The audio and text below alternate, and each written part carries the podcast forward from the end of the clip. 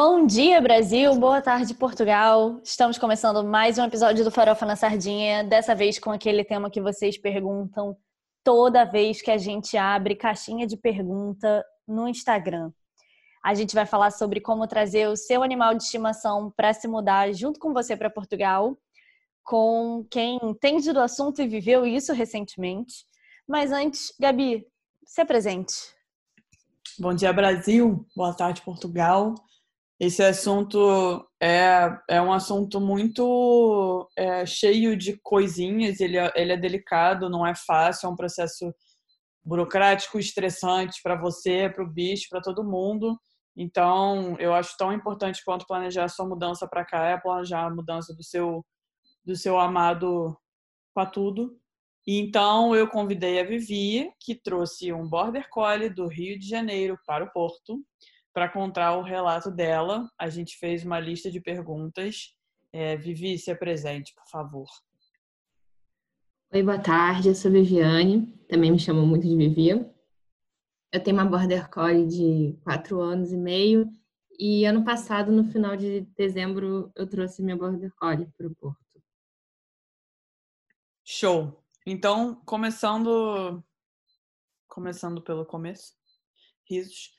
É, quanto tempo demorou o processo inteiro é, de regularizar o seu cachorro para poder fazer todo esse processo de mudança para cá? O processo de regularização da, da, minha borda foi bem rápido, porque eu já tinha alguns passos já feitos. Porque o primeiro passo é você ter o microchip no cachorro. A minha borda já veio do canil com microchip. Aí ter a vacina antirrábica. Minha borda sempre esteve com as vacinas em dia. Então, eu já pulei para o passo de fazer o exame da sorologia. E isso demorou uns 35 dias para ficar pronto. E aí, depois então, disso, já pode vir ou ainda tem mais coisa? Não, teve mais coisa, sim. Aí, mas isso é um processo que você tem que começar a se planejar antes. Porque o mais importante é que você ter feito essas etapas e quando você for comprar essa passagem, aí você compra a passagem do cachorro. E depois disso, é, você tem que, no, alguns dias antes da viagem, você tem que ir na Vigilância Agropecuária Internacional, que é a Vigiagro, que no Rio de Janeiro ela fica na Ilha do Governador, mas do lado oposto, que é a entrada do, do Galeão, digamos assim no caminho. Meu né? Deus, eu achei que ia ser perto do aeroporto, né? Faria sentido. Não, não, é no prédio da Receita Federal, onde muito estranho de chegar. Entendi. E você tem que marcar essa, essa visita na Vigiagro e na, na semana do, do, do, da ida para o aeroporto, do, da ida da viagem, né? Para eles te darem o um, um carimbo de que ela está apta a viajar. Uma pergunta. Depois... Esse exame de sorologia que você falou que levou 35 dias, é, esse é o prazo normal ou, sei lá, teve algum atraso especial? Ele saiu com mais rapidez? Você sabe dizer, tipo, mais ou menos quanto tempo é esse prazo? Eles avisam, espere receber em tantos dias? Demora acho que de uns 30 a 60 dias, dependendo do, do lugar, dependendo também da quantidade de procura, porque só tem, na, quando eu fiz, só existia um, um laboratório habilitado pela União Europeia que podia ser, é, fazer certificado desse exame no Brasil. Então demorou um pouquinho. Eu fiz numa clínica na Barra da Tijuca e a minha demorou porque teve um problema de comunicação com o laboratório e eles erravam quantos anos minha cachorra tinha e qual era a raça. Então foi emitido três certificados. Entendi. A sorte de maneira geral é já seria isso. demorado, né? A sorte é que eu fiz isso em, acho que em maio de 2018, porque o nosso planejamento era mudar no final do ano de 2018. E nós só mudamos no, no final do ano de 2019. Então, ela esteve, eu estava muito adiante desse processo. Foi um longo planejamento para conseguir chegar em Portugal. Entendi. E aí, depois desses exames, depois da sorologia, o que, que uma pessoa que está começando do zero o processo teria que fazer depois? É mais fácil fazer o, o passo a passo. Então, a primeira coisa que você tem que fazer é seu cachorro ter, o gato, né, ter a implementação do microchip ISO 11785 ou 11784. Então, a Belinha já veio com esse microchip, então não tive que me preocupar. Aí, quando você faz a implementação do microchip, você tem que colocar, vacinar seu cachorro com a vacina antirrábica. Não adianta seu cachorro já ter tido a vacina antes. Essa é uma regra deles. Então, também já tinha pulado esse, esse, esse step. Aí, você, para você conseguir fazer o exame de sorologia, se você já tinha, se você teve que fazer todo passo a passo, você tem que esperar 30 dias para o cachorro ter os anticorpos para poder fazer a realização desse exame da sorologia. E aí demora de 30 a 60 dias, depende do momento. E depois que você faz esse exame, você tem que esperar 90 dias para poder viajar. Não é assim rapidinho. Então, quem vai começar desde o início tem que se planejar bem. É, então, aí, pelo que você falou até agora, são pelo menos aí 5, 6 meses de antecedência, né? É, são cinco, seis meses de antecedência e você tem que se planejar financeiramente, porque esse exame no Rio eu paguei acho que uns mil e poucos reais.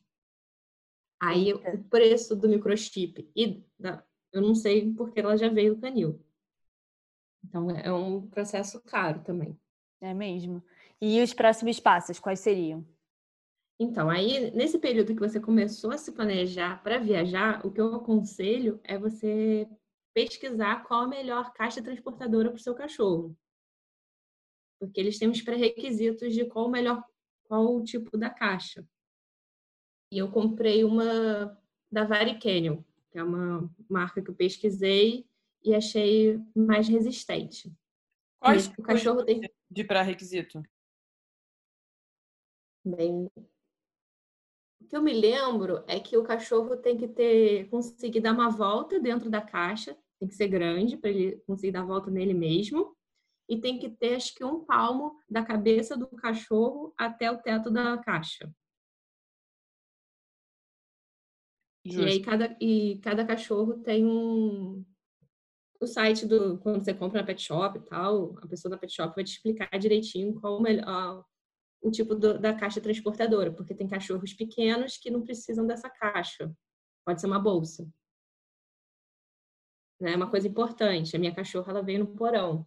Então, é, é, tem que ser a caixa transportadora, não pode ser a bolsa. Mas cachorros que vêm na cabine, que são acho que até 8 ou 10 quilos, depende da companhia aérea, pode ser uma bolsa transportadora, não precisa ser uma caixa. Entende? Então, aí depende do caso do seu cachorro. E aí, indo no porão, tem que fazer todo um treinamento com a cachorra, né? Eu acho que nos dois casos é muito importante o seu cachorro estar habituado a, a, a, onde ele tem que ficar a viagem toda. Mas no porão eu acho muito mais importante. Então, assim que a gente decidiu que viemos para Portugal, nós pesquisamos a caixa, e meu marido, e trouxemos e compramos a caixa e começamos um processo de adaptação com a nossa border, que é a Belinha, todo dia. Nós colocávamos a ração dela para ela comer dentro da caixa, que ela era obrigada a entrar dentro da caixa para comer. É, colocávamos todos os brinquedos dela dentro da caixa. Tudo que tinha que legal era dentro da caixa. É sempre um reforço positivo para o cachorro entender que a caixa é um lugar muito legal de ficar.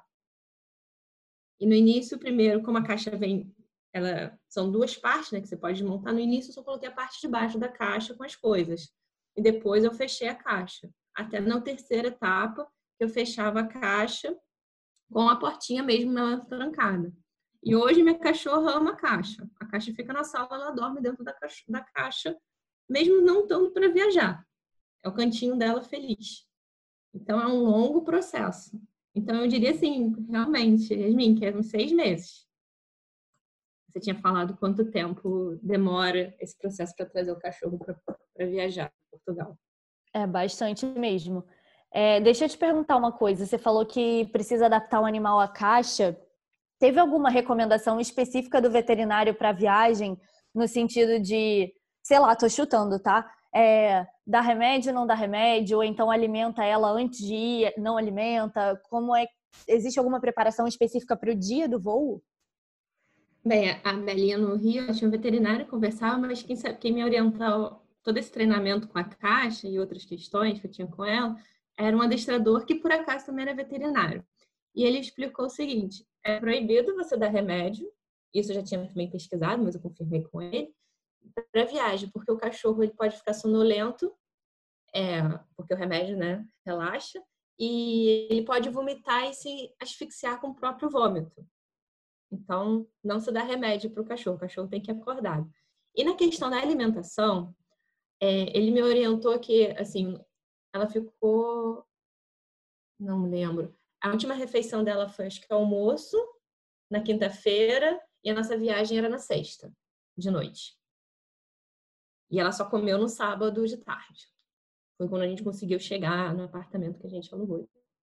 Então, ela ficou um bom período sem alimentar. E a água, ela parou de beber, acho que na manhã do dia da viagem. Uhum. Somando todas as coisas que você teve que comprar, você lembra mais ou menos quanto custou o processo inteiro? É, eu, tenho, eu fiz anotado aqui no, na nossa planilha de viagem, né? Porque é bom a gente estipular o que, que a gente está gastando, porque senão a gente se perde um pouco. Então, a caixa, ela foi uns 850, porque ela, minha border não é uma border muito grande, então é o número 5 e a, o preço da caixa varia de acordo com o tamanho do cachorro, né? Então o valor varia. O exame de sorologia foi R$ 1.400. Eu tive que ir no dia da viagem, nos dias antes, né, da viagem, pegar um, um atestado de, da veterinária, que ela estava 100%, e aí isso varia de cada veterinário, meu foi 150 reais. Tive que pagar a passagem de avião do cachorro, que na TAP foi 200 euros. E aí você não tem como parcelar, porque você compra por telefone. Isso é uma coisa importante para quem se planeja, né? E a taxa do aeroporto aqui, quando você chega, que foi 60 euros. Foi, Falando foi, na foi... chegada no aeroporto, é, qual foi o procedimento assim que você desembarcou para conseguir pegar o cachorro de volta? E liberar também a entrada dela, né?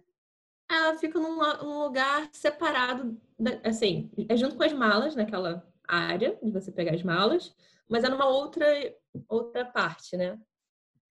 E eu peguei a cachorra, coloquei ela, a caixa num carrinho do aeroporto e fui no veterinário. Aí no veterinário eu já tinha mandado toda a, documentação que significava do atestado do microchip, que você tem um papel que diz que é o número do microchip do cachorro, a carteira de vacinação dela é, digitalizada, o certificado que eu peguei na Vigiagro antes da viagem e a sorologia. Eu já tinha mandado isso por e-mail, então ela já tinha tudo. Ela só conferiu que a minha cachorra realmente era a cachorra lá do, dos documentos, passando o, negócio, o scanner para ver o microchip e assinou, paguei a taxa de 60 euros e fui embora. Foi super tranquilo, a veterinária aqui do Porto é uma gracinha. E teve que registrar ela em algum lugar aqui em Portugal? Sim. Depois que, depois que eu, como eu vim com visto do D7, depois que eu fiz todo aquele processo do e recebi minha atestado de residência, aqui minha R, é, eu fui na, numa veterinária aqui, moro no bairro de Bonfim, eu fui num, num hospital veterinário e fiz o, o, cadastro da minha cachorra. Então lá eu só apresentei minha R, todos o, a carteira de vacinação dela, ela fez a verificação do microchip e ela registrou na minha residência, no endereço que eu moro. Foi, essa, foi isso que eu tive que fazer. Aí eu paguei acho que uns 25 euros para fazer isso. É um processo. Mas você só tem que fazer uma vez. Agora, para cachorros que são considerados assim, mais agressivos, perigosos, que tem uma lista aqui, você tem que também registrar eles na junta da freguesia. E Gente, como é que você sentiu? Que ainda existia a lista de raças perigosas, AF. Tem. Tem, tem. É assim, América, Pitbull, Rottweiler. Eu não sei exatamente quais, qual é a lista, mas é mais ou menos desse tipo. É. Mas você falou de, de trazer ela para cá, de questões de documentação, mas vamos falar de uma coisa mais emocional, assim. Como você sentiu que foi a adaptação da Belinha aqui? Você acha que ela estranhou muito, sei lá, clima, casa nova, falta das pessoas que ela estava acostumada a ver, alguma coisa assim? Ela estranhou, mas ao mesmo tempo ela gostou, porque como a gente morava no Rio de Janeiro, era um calor dos infernos. Quando a gente chegou, em dezembro, estava um período só de chuvas, então estava um pouco chato para ela. Mas depois que a gente conseguiu alugar nosso apartamento e organizou, eu acho que quem gosta mais de morar, ela gosta mais de morar aqui em Portugal do que no, no Rio de Janeiro. E também a flexibilidade. Aqui tem essa segurança de você andar na rua. Então, da meia-noite, às vezes a gente quer ver que ela quer passear, a gente vai lá passeio. A gente não tem um horário preso para passear com ela. Ou ficar, ah, não, já está anoitecendo. No Rio de Janeiro eu era muito receosa qual horário que eu ia passear. Aqui a gente, eu passei com ela numa boa. O que eu não gosto daqui de Portugal é que os portugueses não têm o hábito de cortar o cocô. É minha única reclamação. Cara, é bem verdade isso, hein? Tem muito cocô pela rua. Tem. Muito. Tem muitos cachorros soltos, mas cocô é demais. E aí, entrando nessa área de mudanças, o que, que você sentiu na diferença de cachorros, criação de cachorros aqui do que lá? É, você acha que aqui as pessoas, não sei, os cachorros. Porque, por exemplo, eu sei que na Alemanha os cachorros são obrigados a todos serem treinados. Eu sei que não é o caso daqui, eu acho que no Canadá também. É, mas como é que você sente a relação de ter cachorro aqui e ter cachorro no Brasil? Assim, tem algumas coisas que são saudades. São saudades da veterinária da Belinha no Brasil, porque eu já tinha toda uma amizade de anos. Né? E você teve que, tem que reaprender. De ter é, de questão de assim do dia a dia, tem as pet shops assim que você compra tudo online, entrega em dois dias, um dia, dependendo, é bem rápido. O que incomoda é que no Brasil ela tinha, usava o Bravecto e aqui o Bravecto você só compra com receita do veterinário. É uma, é uma, uma curiosidade, né? No Brasil não precisava disso e aqui tem. O dia a dia é normal. O gostoso é que você pode pegar o seu cachorro e andar de metrô e ir para o parque, né? É, tem que colocar só seguir a regra do metrô e colocar uma focinheira, mas fora isso, eu tenho a impressão de que lá no Rio tinha bem mais parque de cachorro, mas não sei se é verdade. Tinha. Tinha bem. É, só na Lagoa tinha o parcão e tinha um outro parquinho pequenininho perto do Maitá. Não, tinha dois parquinhos perto do Maitá, né? Um cada lado. É, tem muito mais parque. Aqui no Bonfim tem uma praça próxima a Santos Pousada, na, na rua da Santos Pousada, né? Que tem um parque de cachorro. E é legal que eles dividem para cachorros pequenos e para os cachorros grandes. Mas eu não gosto de frequentar lá porque a galera não cata o cocô, né, gente? No Rio de Janeiro a gente tinha esse problema de vez em quando. Aqui é muito mais excessivo o cocô no, no parque de cachorro. Então a gente nem vai com ela lá. Mas pode Mas... levar cachorro em parque normal aqui? Pode. Tem o Parque da Cidade, que é ótimo. A Belinha ama ir no Parque da Cidade. Parque da Cidade fica na Boa Vista e do outro lado é Matozinhos, então tem a praia também, que a Belinha ama ir na praia. Assim, não é nem entrar no mar. Ela gosta de sentar e sentir a brisa do mar. É uma cachorra fresca. Né? Mas... Maravilhosa. É, eu morava na Zona Sul, quando eu ia na praia com ela, ela amava. Ela sentava no banquinho e sentia lá a brisa em Copacabana, Ipanema, se amarrava. Então, é, uma, é um passeio legal. Tem também o, a Quinta do Curvelo, que é perto da Marquês, mais para cima aqui de Porto, né? Que também é um ótimo lugar para passear com cachorro. Esse foi o primeiro bairro que eu fiquei quando eu cheguei e eu amei. E, e a Quinta do Curvelo também, a Belinha se amarra quando a gente pode ir lá. E como tem pode de metrô, então é tranquilo você passear com cachorro. Você tem muito mais mobilidade. É uma vantagem aqui. Lá no Brasil, você precisava ter o carro para poder andar com o cachorro. Sim. Porque o Uber não aceitava e tinha também os, os táxis de pet, mas eram muito caros, né? Sim, verdade. E em termos financeiros, você acha que as coisas, tipo ração, é, brinquedo aqui são mais caros ou mais baratos? Obviamente sem converter, porque senão não tem jeito, né? Ah, se converter a gente chora atualmente. Sim. Mas, assim, brinquedos assim importados que no Brasil é um absurdo, tipo Kong, aqui é mais barato, né? É, o que foi difícil foi a adaptação da ração, que eu tive que mudar. era os sacos são diferentes, é que os sacos são, rendem muito mais porque eles vêm muito mais quilos. Aqui você diz. É, que é, os, os sacos vêm, são muito maiores, então aqui em casa rende mais. E lá no Brasil, ela estava comendo uma ração mais especial, mais alto nível, digamos que aqui. Mas é mais ou menos a mesma coisa. O difícil é você fazer a transição da ração. Né? Tem que. O que eu fiz também, quando vim no Brasil, eu fiz uma mala só para Belinha. Eu trouxe um saco de ração, remédio, brinquedo, travesseirinhos, cobertinha dela, tudo para ela chegar, os potinhos, tudo para ela chegar e se sentir em casa. Isso é importante na adaptação do cachorro. Trazer as coisinhas dele, porque senão ele fica meio perdido. Então, eu demorei um pouco para comprar ração, mas foi bom porque eu fiz a transição da ração como tem que ser, gradualmente, para o cachorro não ter piriri. Importante. É, eu tenho algumas informações para agregar e uma pergunta. É, informações. É, como a Vivi ela mora no Porto, é, ela deu várias referências de lugares no Porto onde você pode levar o seu cachorrinho para passear. Aqui em Lisboa, praticamente todo bairro tem uma pracinha que é tipo um parcão, como a gente chamava no Rio de Janeiro, que é para você levar mesmo os cachorros para brincar. Só que geralmente eles são muito pequenininhos, então o que o pessoal faz é mesmo levar para os parques, que aí tem bastante espaço. E aí, é, dois lugares que eu já reparei aqui que tem muito, muito, muito cachorro é no Parque da Bela Vista, que é um parque gigante que tem aqui, que se eu não me engano é até onde rola o Rock in Rio.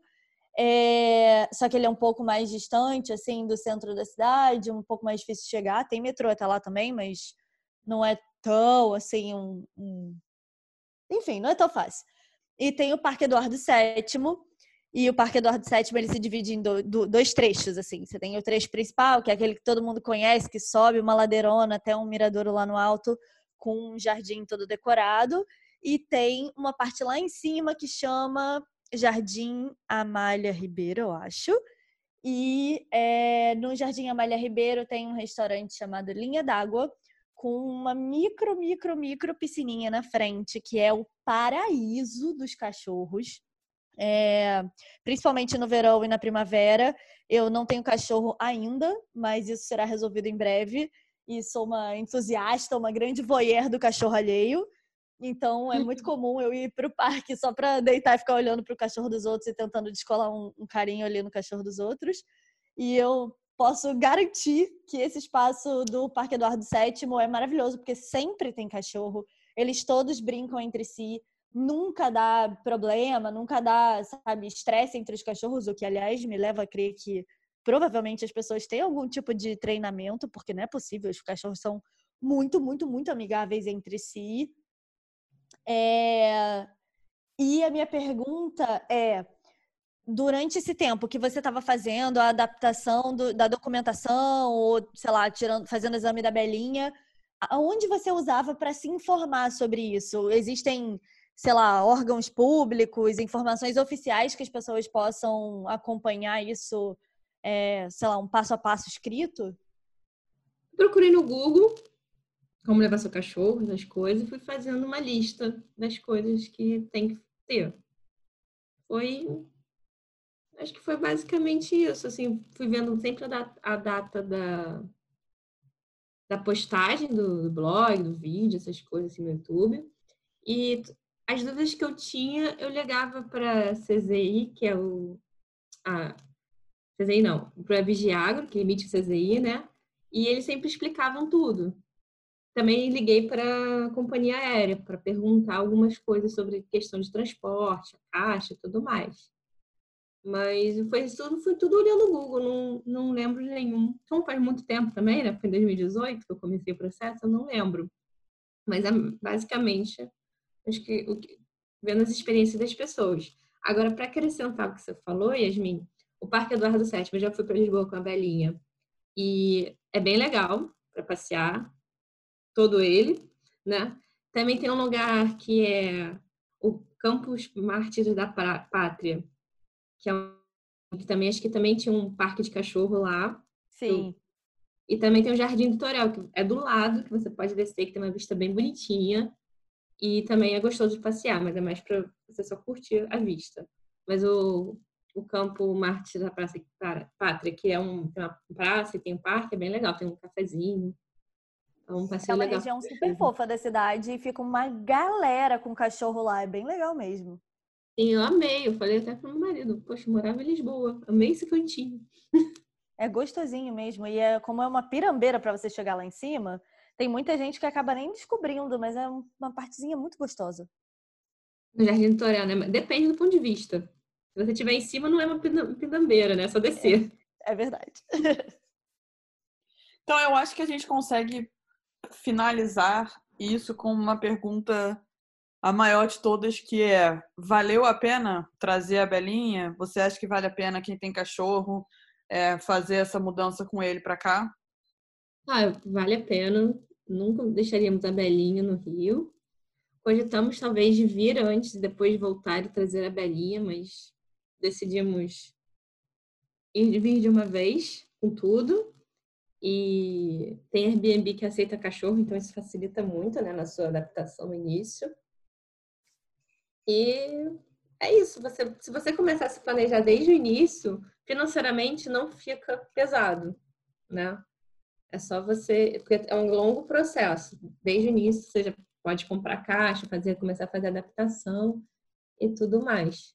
E uma coisa importante que eu tenho que falar é que quando você faz esse exame de sorologia, você para ele ele é uma vez na vida, mas você não pode deixar de perder a data máxima da vacinação antirrábica do cachorro. Porque se você perder essa data, que é uma vez por ano, ele, esse exame já não vale mais. Aí você tem que fazer de novo, pagar de novo, tudo, todo esse processo. Ah, gente, vale lembrar também que é, uma amiga minha passou por essa situação recentemente porque o marido dela veio para cá na frente trabalhar e ela ficou no Brasil para trazer os animais que eles tinham. E quando acabou, foi meio que um perrenguinho, porque eles tinham dois gatos e só, pode, só podia trazer na passagem deles um animal por pessoa. Então, vale também conferir com a companhia aérea se eles têm alguma forma de liberar, se você está vindo sozinho, para você trazer, se você tiver mais de um animal, ou se você realmente vai precisar se organizar no sentido de ir trazer um, é, vir trazer um e depois voltar a buscar o outro, ou de repente o seu familiar trazer no momento futuro, ou você vir com um amigo que tenha cidadania portuguesa que possa quebrar esse galho para trazer o animal junto com você. Enfim, confere quantos animais a companhia aérea, libera que vocês tragam para cada passagem, porque para as famílias que têm dois, três animais, talvez esse processo precise ser um pouco diferente. Sim, importante também lembrar que cada voo tem um limite de número de animais que podem viajar. Então, quando você compra a sua passagem, o que a gente fez é, quando, antes de comprar a passagem, nós ligamos para a TAP, perguntamos se tava, tinha vaga para levar um animal de 15 quilos, para o que tinha, compramos nossa passagem pelo site e imediatamente compramos por telefone a passagem da Belinha, para não correr esse risco. Espero que tenha que sirva para vários doguinhos que se mudam para Portugal. Engraçado que os dois que eu conheço aqui no Porto que vieram de mudança são dois borders. É, e de mim você já sabe, pode me procurar no Instagram arroba. E sei que a Belinha tem o próprio Instagram também.